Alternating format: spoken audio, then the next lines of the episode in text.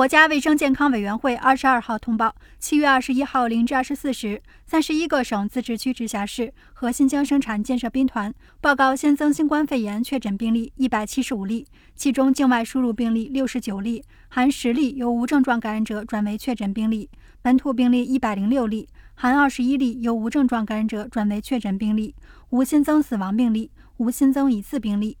当日新增治愈出院病例一百零六例，其中境外输入病例四十九例，本土病例五十七例，解除医学观察的密切接触者一万两千四百五十三人，重症病例较前一日增加四例。境外输入现有确诊病例五百三十例，无重症病例，无现有疑似病例，累计确诊病例两万零二百八十二例，累计治愈出院病例一万九千七百五十二例，无死亡病例。截至七月二十一号二十四时，据三十一个省、自治区、直辖市和新疆生产建设兵团报告，现有确诊病例一千六百八十四例，其中重症病例八例，累计治愈出院病例二十二万一千四百四十五例，累计死亡病例五千二百二十六例，累计报告确诊病例二十二万八千三百五十五例，无现有疑似病例，累计追踪到密切接触者。四百五十一万两千三百九十九人，尚在医学观察的密切接触者十万七千三百九十三人。三十一个省、自治区、直辖市和新疆生产建设兵团报告